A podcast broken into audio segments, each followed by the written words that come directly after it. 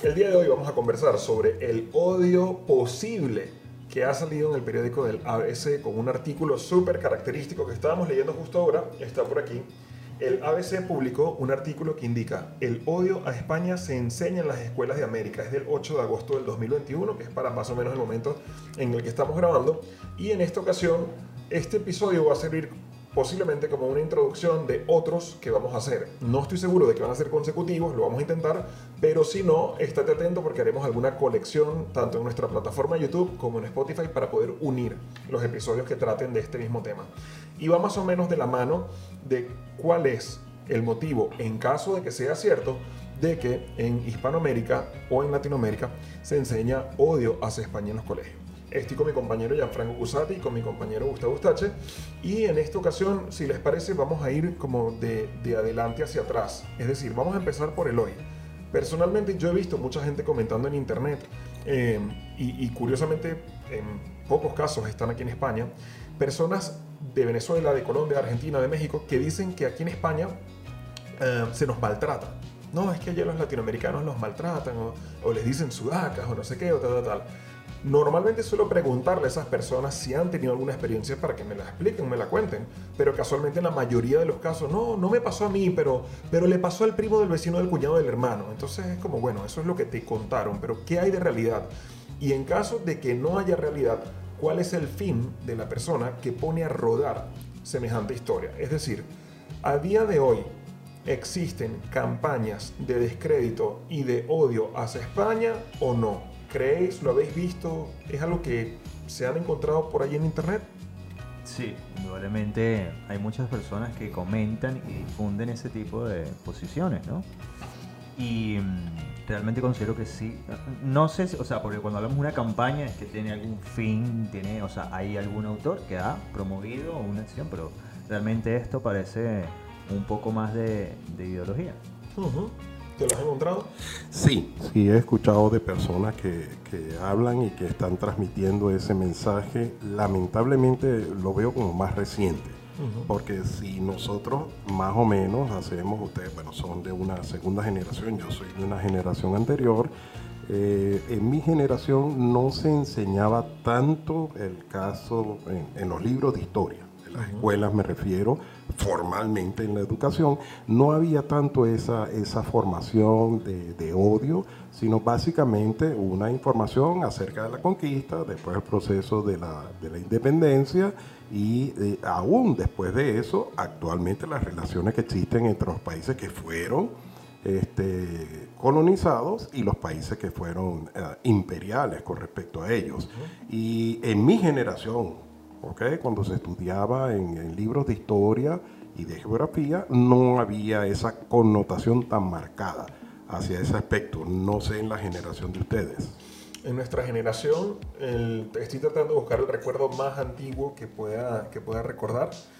Eh, a mí me viene a la mente tener 7 años o algo así y el 12 de octubre disfrazarnos de indio con la cinta marrón aquí en papel de cualquier calidad, con las dos eh, fle flechas y no, no, plumas, flecha, plumas. No, plumas, las dos plumas, las flechas, las dos plumas.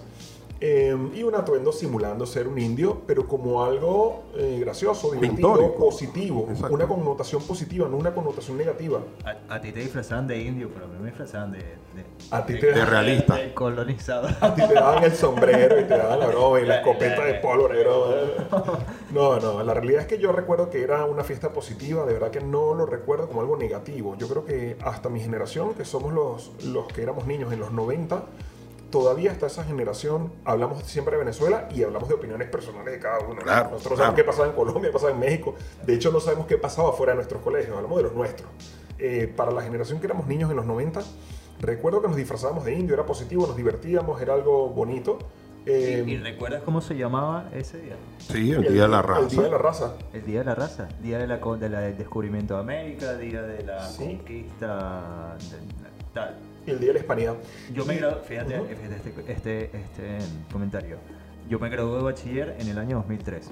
Ya había entrado la nueva ideología política socialista. Tal. Eh, y entre esos, entre esos cambios ¿no? que proponen eh, el, este sistema socialista era cambiarle el nombre al 12 de octubre. Y de hecho, bueno, las promociones, cuando te gradúas en, por lo menos en Venezuela, tienen un nombre, tienen un, día, tal. Entonces, resulta que la, la, mía es la del 12 de octubre. Pero justo ese año, 2003, cambió su nombre a Día de la Resistencia Aborigen. Imagínate. De, la resistencia indígena. Entonces, tratando de cambiar un poco historia, porque realmente, o sea, estás intentando cambiar la historia, cambiar la percepción de la historia con, simplemente un nombre. O sea, la historia Sin duda. Sin duda. Y también, em, ya entrando un poquito más en las connotaciones políticas contemporáneas, ¿no? después de nuestras experiencias en lo que era la educación, yo creo que a los políticos de, de Latinoamérica, que por ahí leí que lo correcto sería Hispanoamérica o Iberoamérica, correcto. Em, les ha convenido siempre la victimización eso forma parte de una sociedad subdesarrollada, infantilizada, donde siempre hay que buscar como que un culpable externo que no soy yo. Entonces, naturalmente, pues nuestros gobernantes dijeron, bueno, no son ustedes como pueblo, pero tampoco soy yo como gobernante. Yo les voy a mm. decir de quién es culpa todo esto, ¿no? Entonces, ha convenido a nivel político echarle la... valga la aclaratoria de que una estrategia 1.0 eh, política histórica siempre ha sido echar la culpa al otro país. Esa es la, la básica, ¿no? Eh, recuerdo que los males de Venezuela eh, había gente que le echaba la culpa a los colombianos, los colombianos le echaban la culpa a los venezolanos, o los panameños a los venezolanos. O sea, siempre eh, en España la culpa es de los franceses o de los portugueses, siempre tal. Pero en esta ocasión, más aún, yo creo que políticamente ha convenido como inculcar a la gente de que no, todos nuestros problemas fueron esta situación. ¿Cómo lo ves? Bueno, básicamente eh, no, no, comparto para nada eso. Este, de la misma manera que no comparto aquí e incluso de la misma manera que no comparto los gobiernos que llegan y le echan la culpa al gobierno anterior de cualquier problema que surja. Porque tenemos casos y ejemplos, verbo y gracia del caso de Venezuela, 20 eh, años con un mismo gobierno, un mismo sistema y todavía siguen hablando de la culpa de la Cuarta República en algunas cosas. Eso no tiene sentido. Si tú no has resuelto en 20 años problemas, entonces sencillamente es que no estás en capacidad de hacerlo. Mejor eh, quítate y deja que alguien venga que sí lo pueda hacer. Pero respondiendo a la pregunta anterior, eh, obviamente desde la, conquista. Estamos hablando del siglo final del siglo XV, principio del siglo XVI. Correcto. Y que es un, un, periodo breve, porque las luchas de independencia se dan en el siglo XIX. Estamos hablando del siglo XVI. O sea, hay tres siglos de diferencia entre uno y otro. Y después de la guerra de independencia, estamos hablando del siglo XIX, hasta el siglo XXI que estamos viviendo, no podemos seguir echándole la culpa a lo que sucedió allá. Hemos tenido una oportunidad como países independientes de hacer lo que nosotros considerábamos correcto y si no lo hemos hecho no es culpa de un tercero. ¿okay? Y aprovecho la oportunidad para introducir algo que es bien, bien, bien importante. Y quiero hacer un llamado a todas esas personas que, que ven España como una ah, como el conquistador, el imperialista, que llega con la cruz y la espada, ¿entiende? A establecer. Pero si se dan cuenta, en la mayoría de los libros de historia reciente se salta de ahí a la guerra de la independencia. Y como acabo de decir, obvian tres siglos de historia, que ese es el proceso de colonización. Es decir, el proceso en que Hispanoamérica o Iberoamérica tenía dos virreinatos, en pocas palabras, esto era eh, eh, Venezuela era territorio español, Colombia, Quito, México, todo eso era territorio español. Es decir, era tan español el que nacía ahí como el que había nacido aquí. Correcto. En la, legalmente. De hecho, la constitución, quiero recordar, de 1810 reconoce a los españoles de ultramar como españoles. Correcto. O sea, los españoles del otro lado del océano los reconoce como españoles. Son españoles. Entonces, hay dos virreinatos, el virreinato de, eh, Nueva España y el de Nueva Granada. Entonces el de Nueva España está en el norte, que era todo lo que abarcaba México y todo hacia Centroamérica, y el de Nueva Granada que abarcaba gran parte de lo que era, de lo que era Sudamérica. Había otros dos más, que era Perú y el de Río de Plata. Bien, pero estamos hablando de cuatro virreinatos en los cuales se convivía con leyes, con los españoles, eh, con la producción, se aprendieron métodos de producción donde realmente la extracción de, de, materia prima, metales preciosos y todo eso, obviamente era para España porque era territorio español, pero son actividades que realmente se estaban ejecutando. No, no se puede pensar que era solamente una esclavitud y uno de estos. No, no, no, era una convivencia que existía. ¿okay? Y otro punto que para mí es muy, muy, muy importante y creo que es fundamental cuando estamos analizando aún el proceso de conquista, es que no se pueden juzgar con contextos actuales eh, eh, hechos sucedidos en tiempos pasados. No podemos. O sea, tenemos que jugar con, los, con el contexto que había en el momento y para poder tener una idea. Porque es absurdo jugar ahorita eh, con, con, con, en un contexto que es completamente distinto. De hoy. Exacto, a una situación que pasaba en el pasado. Y algo que quiero dejar bien claro para las personas que creen, no, es que la tenían eh, contra los indios y los negros. No, no, no, no, no. Porque quiero llevarlo aún más atrás a siglos anteriores, cuando los vikingos estaban conquistando, o el caso que mencionó Jan también de, los mongoles, de Genghis Khan, que conquistaban media parte. Eh, ahí no había indios, ahí no había negros, era Europa, y sencillamente estos tipos eran bárbaros y mataban a un montón de gente, donde conquistaban, mataban al poco de gente que encontraban. Entonces, es que no existía otro crecimiento económico que no era ese. Exacto, sencillamente era la conquista. Ese era trabajar, era salir a trabajar, conquistar. Exacto, lo que hoy en día se utiliza por otros medios, imperialismo, eh, mercado, yo no sé qué broma, eh, ventajas competitivas y todo eso, en aquel entonces era así. Entonces, por favor, seamos un poquito más conscientes y entendamos Amplios. el contexto en el cual se estaba realizando eso. No, perdón, no, no, no, no es que estoy justificando, porque ya van a salir por ahí Sí, unos cuantos internautas que yo estoy justificando esto y lo otro. No, no, no, no, no. Estoy explicando que tenemos que meternos en el contexto que existía en la época para poder tener una opinión bastante cierta acerca de lo que está pasando. Y perdón, y otra cosita que sí quiero aprovechar, decir, no lo dije en el momento que estaba Jan hablando, pero de todos esos nombres que se le ha dado a- al 12 de octubre, eh, ya yo estando en la universidad, estoy hablando de, de los años eh, 90 y tal y cual, el término que más me gustó y lamento que no haya sido el que haya trascendido para llamar el 12 de octubre fue el de encuentro de dos mundos. Yo creo que ese es el que ilustra mejor eh, qué, qué es lo que, lo que sucedió en el 12 de octubre. Dos mundos se encontraron, diferentes, y cada uno aprendió del otro. Sin duda. Que una seguidora en YouTube, de hecho, nos aportaba en estos días un detalle que, hablando de la contextualización correcta de los hechos, y decía que, que debemos recordar que las principales capitales europeas no quedan en la costa porque estar en la costa era un peligro.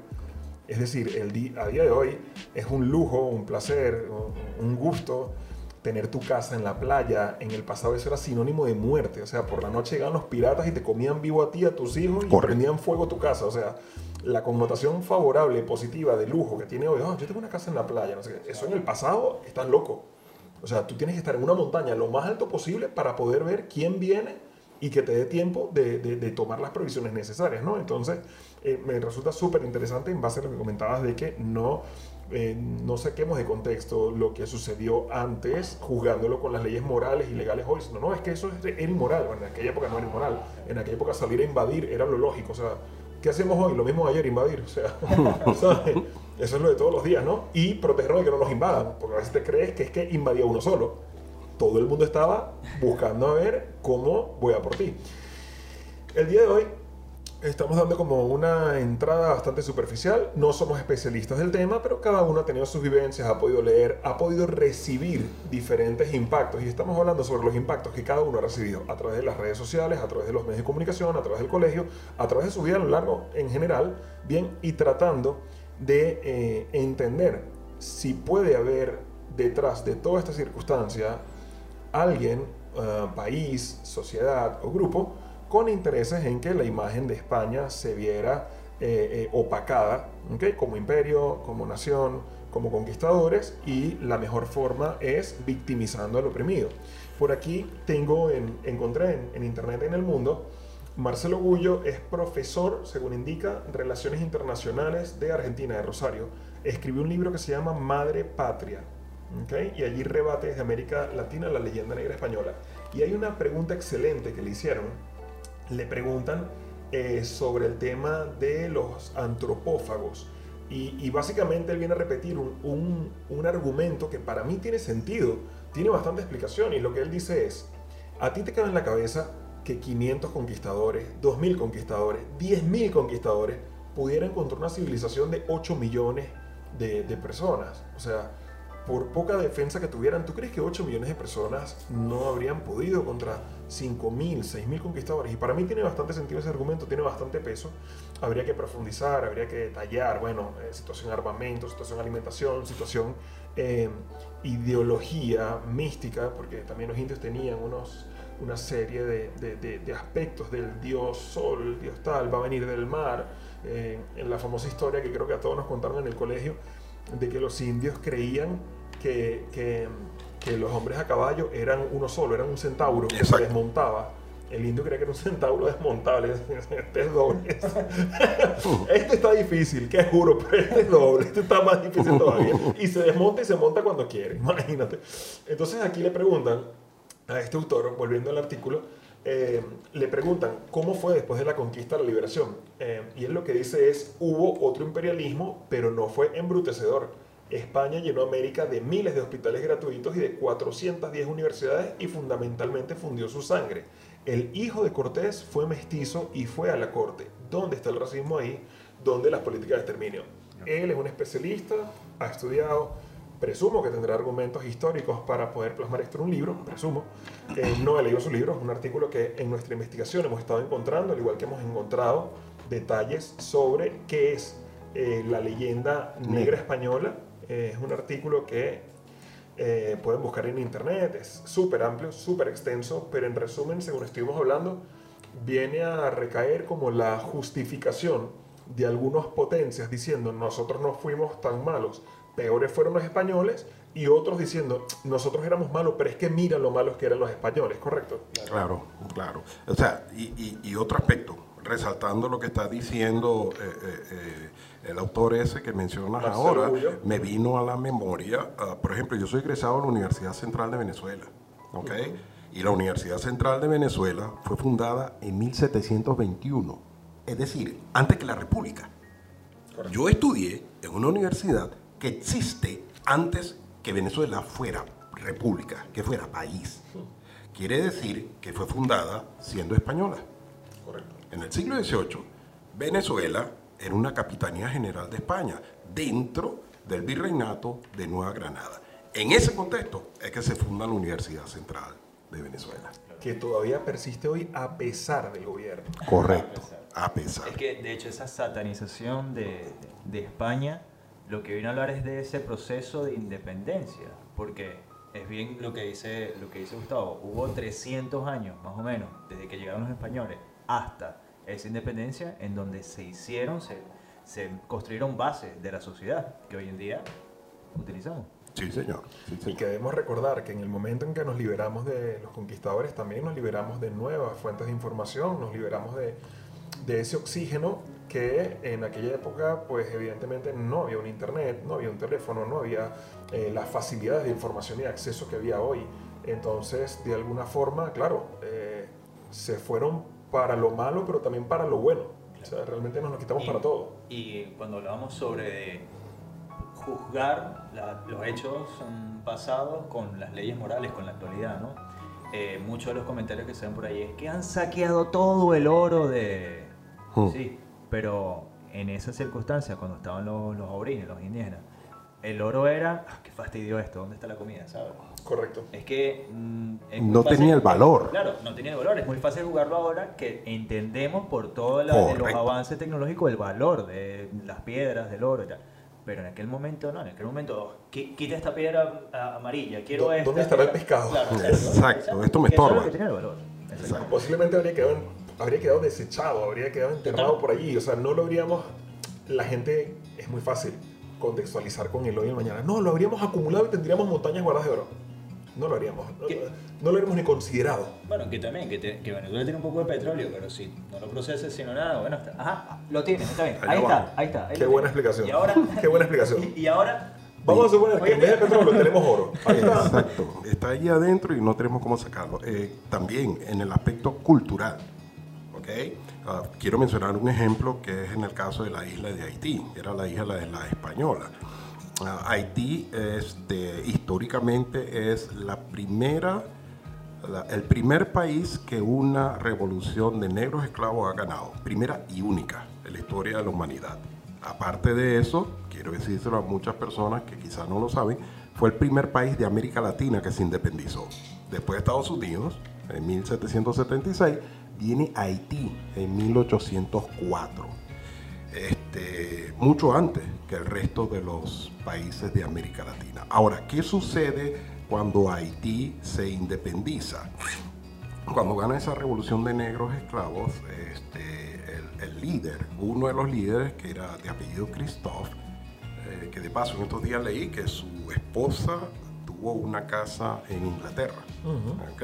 y era conocido como la reina Christophe, o sea, la esposa de, de él. Este, Christophe eh, discute con otro de los líderes, que era Alejandro Petió, que sí sabemos por Venezuela que tuvo, ayudó a Simón Bolívar en la expedición de los Cayos, las dos expediciones. Entonces, este, la discusión entre estos dos líderes es porque el concepto de Christophe es que a todos los colonizadores que quedaron blancos había que matarlos, franceses.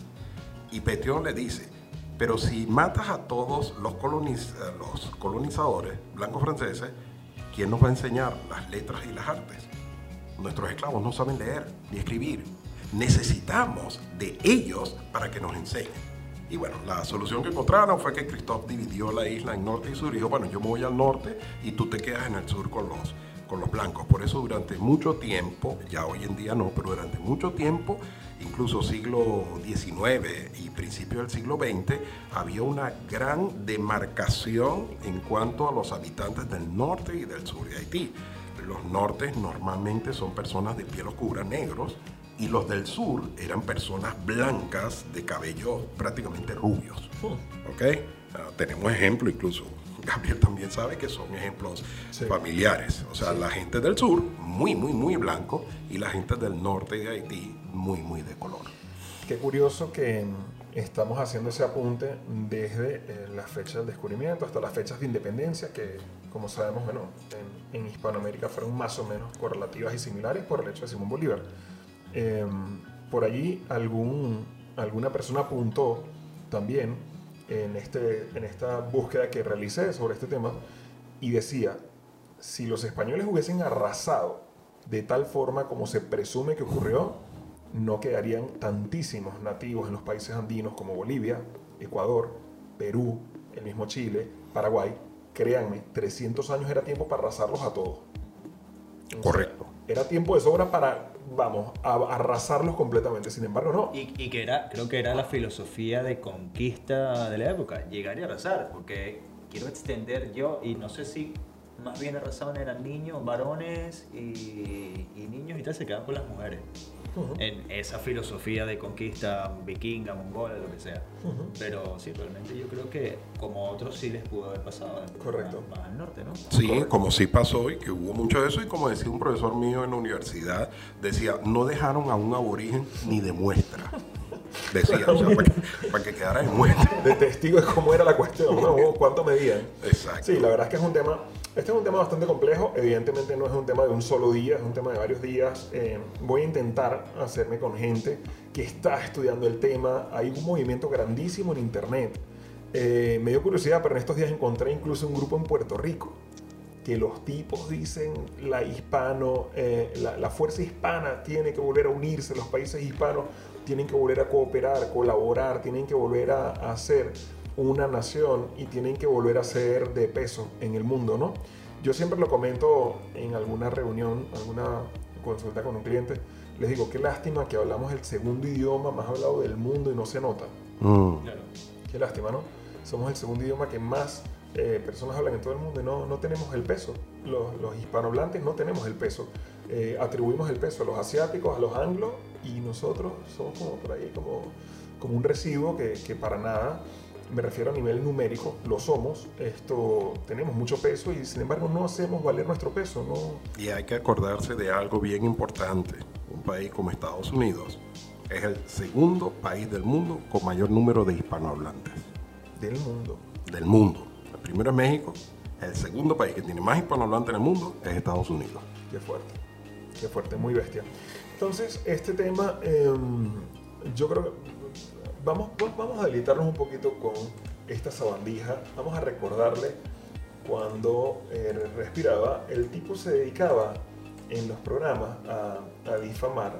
¿Cómo se puede escuchar? Disculpen si se oye un poco con eco, pero es que es lo mejor que hemos podido hacer hoy. En primer lugar, esto, esto lo yo le dije, consíguete unos libros de esos viejos. Fíjense. Porque algunos han dicho, no, que van a hacer unos manuales, sí. Unos textos, vamos a hacer unos textos oficiales y debe regirse por ahí la educación por los textos oficiales. Ah, y, uno recuerda eso cuando uno estudiaba en secundaria, que había textos oficiales. Eso ocurrió aquí. Aquí está un ejemplo, mira. Dale la cámara, muchachos. Nociones elementales y ejercicios prácticos. Según los programas oficiales del Ministerio de Educación 1971. Estaba yo saliendo de bachillerato ese año. Aquí está justificando que está preparando a la gente para que sepan que va a retirar todos los libros de historia, que los van a reeditar y los van a volver a lanzar. y lo van a cambiar, van a cambiar el contenido. Justificando que eso ya se hacía. Sí, sí. sí, pero es que existía un organismo independiente que lo, que lo, que lo revisaba y lo aprobaba y tal. Y, un compendio de recopilación de data que participaba eh, España y Latinoamérica también, porque no recuerdo el nombre ahora, pero había una editorial gigantesca española que tenía presencia en Latinoamérica y naturalmente tú veías el libro, volteabas y todos los que habían participado y no todos eran españoles. O sea, habían historiadores también locales. ¿okay? Otro día, otro día cuando eh, desarrollemos un poco más hablaremos también de qué es lo que se nos ha vendido de la figura de Bolívar, porque también hemos asumido como cierto y correcto todo lo que nos han dicho, pero oye, a lo mejor no todo lo que nos han dicho Bolívar era verdad. Y lo hemos visto en las películas que han sacado, las películas ah, sobre, sobre Simón Bolívar.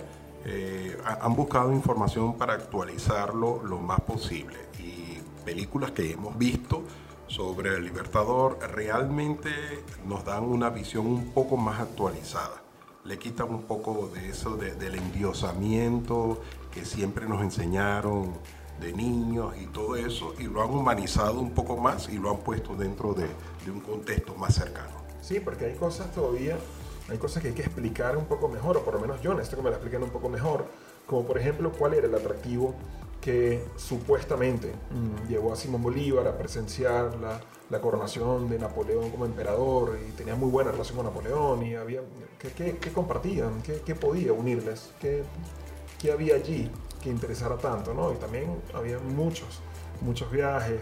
Eh, yo creo que hay mucho que podemos aprender allí. Eh, voy a estar atento a ver si quieren participar con nosotros en el podcast o este movimiento hispano eh, eh, recuperación del imperio hispano y demás, porque creo que va a ser bien interesante que alguien que no solamente como nosotros, que hablamos de nuestras propias vivencias, sino que se ha metido en el tema porque, oye, le gusta su afición o se dedica a ello, pueda también sumar como esos tintes que también, ojo, van a ser los que él ha encontrado o ella, pero también habrá que ver cuáles son esas, esas fuentes. En definitiva, eh, aquí está la pila de borregos. Los masacraron. Escuchando. Lo que vinieron a enseñarlo y a civilizarlos. Los masacraron, compadre. Los acabaron casi. ¿Quiénes? Los españoles. Los españoles. Perdón, perdón. Está diciendo, los masacraron, los erradicaron, ¿no es verdad? Perdón. Mira cuántos negros o indios o mestizos ves en esta audiencia. Claro. Puro español aquí. Este, mezclado, mezclado, mezclado, mezclado, mezclado, mezclado. Aquí lo que hay es puro Aquí es puro criollo. Puro mestizo. Aquí lo que es puro mestizo, puro criollo. y aquí, o sea, ¿de qué está hablando? Si hay una mezcla aquí, pelo rizado, color blanco, pelo rizado, pelo rizado. O sea, una cantidad de gente que, que, que realmente lo que hizo fue mm, demostrar la mezcla de ojos en Venezuela, Colombia y muchos países también de, de Hispanoamérica hoy.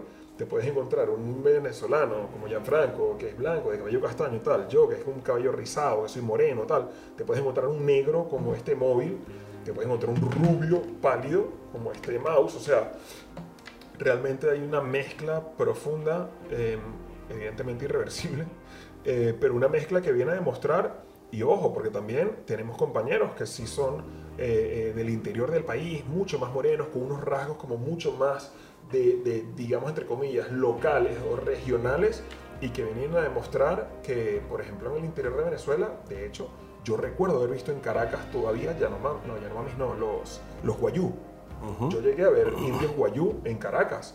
O sea que es una cuestión que todavía, bueno, a saber ahora, claro, circunstancias pandemia, crisis económica, la destrucción de esta gente que supuestamente venían, a ellos también les prometieron no sé qué historias y los han arrasado, han acabado económicamente con el Amazonas, han dilapidado los supuestos recursos esos que si hoy los tuviéramos estaríamos súper bien. Ellos, Lo poquito que tenían los han dilapidado ellos mismos. Quiero añadir, Jan, que fue muy interesante ese aporte, eh, que este también lo comentan siempre los españoles. Dicen, sí, sí, yo no voy a negar de que en, el proceso de conquista trajimos oro y tal, tal, pero tranquilo que a nosotros nos lo quitaron, eh, los rusos nos lo quitaron en la guerra civil, la república, o sea, que no se preocupen que no hubo nadie que terminó ganando y dice, bueno, yo gané definitivamente, mm. porque también alguien se lo ha quitado a los rusos, entonces... Exacto.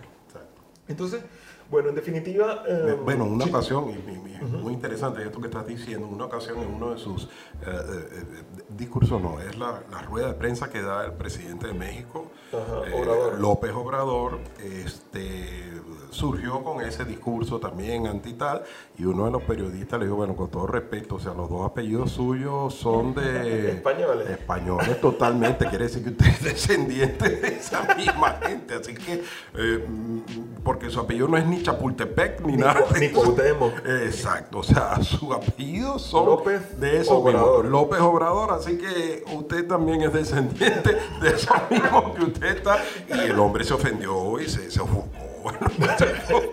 no le gustó mucho, no, no le gustó no, mucho. para nada. Cosa que pasan con los dictadursuchos de allí. Eh, bueno, básicamente el día de hoy hemos dado un, un, pequeño repaso por encima de las vivencias de cada uno, como siempre hacemos en este podcast, cada uno habla de sus vivencias, de lo que vivió, de lo que ha recibido, de lo que ha podido obtener a nivel informativo.